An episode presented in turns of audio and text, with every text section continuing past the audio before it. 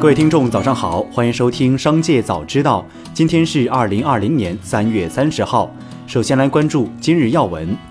近日，一篇关于雷军的文章刷屏。文章表示，政府要求反垄断和防止资本无序扩张，而雷军系利用其早发的平台优势，长期以来在低端消费品领域无序扩张，投资了四百多家徒子徒孙，大多数公司依靠其平台销售，上市后疯狂套现走人。对此，小米官方称，有自媒体长期造谣抹黑，此前已起诉。另有传言称，监管层对当前科创板、创业板在审涉及小米产业链的项目做了排查，涉小米产业链 IPO 政策受限。三月二十九号，证监会称该内容失实。三月份以来，已经至少有北京、山东、安徽、河南、广西、青海。湖南、湖北、江西等九省份人社部宣布，集中排查整治超时加班问题。作为超时加班问题重灾区的互联网企业等，成为重点检查对象。明确“九九六”严重违法。今年又开展超时加班整治，释放的信号十分清晰，纠偏当前畸形加班文化，保障劳动者体面劳动、幸福生活。再来关注企业动态。近日，知名食品品牌卫龙辣条因外包装印有“约妈”“贼大”“强硬”等字眼，被有些消费者认为是低俗营销、打色情擦边球。对此，漯河市监局广告监管科回应，已介入调查。三月二十九号，吉林省疫情防控工作新闻发布会上，长春市政府副秘书长刘任元表示，关于网民反映的欧亚集团接受捐赠高价售出等问题，经初步了解，欧亚集团于三月二十八号发表了声明，没收到过任何蔬菜捐赠。该集团接到过新疆昌良集团有限公司捐赠的一千四百袋仓麦源上品麦芯饺子粉等。总重量近三十吨、总价值近三十万元的援助物资，目前尚未做处置。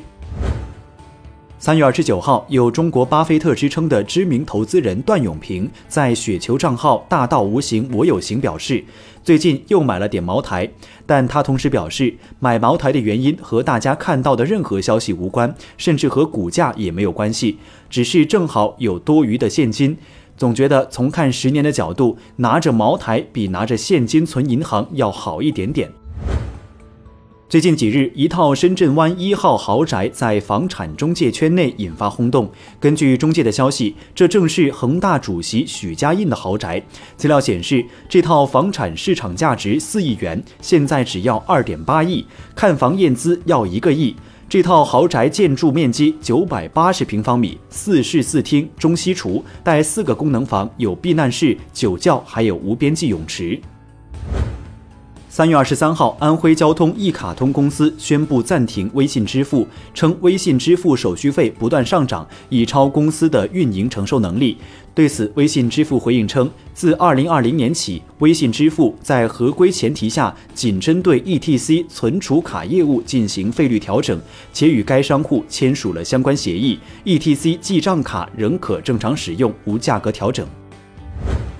从多位知情人士处获悉，原小鹏汽车自动驾驶产品总监黄鑫已经加入蔚来，任职副总裁，直接向蔚来创始人、董事长兼 CEO 李斌汇报。截止发稿，蔚来暂无回应。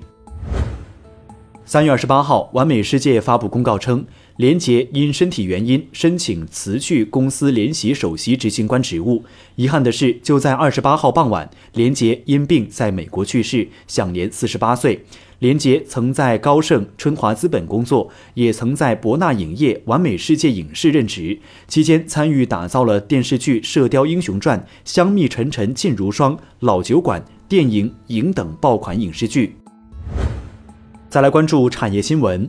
近期一度销售火爆的隔离险开始陆续下架。据悉，隔离险售价在五十九元至八十九元之间，在理赔范围内，消费者能得到每天约二百元补偿。但不少消费者投诉，隔离险理赔没那么容易，限制条款很多。据了解，除了投诉率高，大量理赔申请给保险机构带来压力，也是隔离险下架的重要原因。三月二十八号，梁建章在接受采访时谈及疫情隔离对夫妻感情及生育的影响。他表示，从国际数据来看，有利有弊。夫妻在一起隔离的时间更多，但也有分居的夫妻因交通受限无法见面，这对生育是不利的。总体来说，不会有太大的正面影响。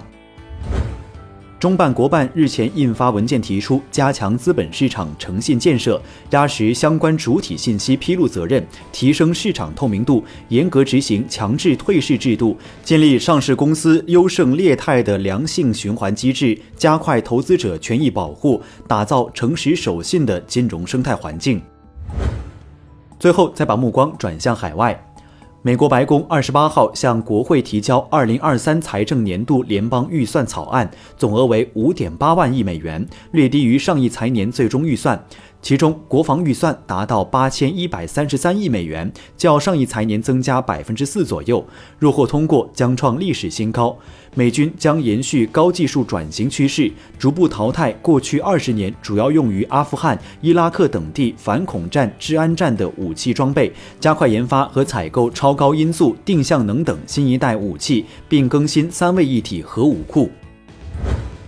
三月二十九号，巴黎商业法院将对谷歌进行两百万欧元的民事罚款，处罚的理由是谷歌对法国手机应用开发者构成商业欺凌。该案件开始于二零一八年，当时法国竞争商业和商业欺诈管理局指责谷歌强迫法国手机应用开发者接受其报价，强制获取应用数据，且单方面修改合同。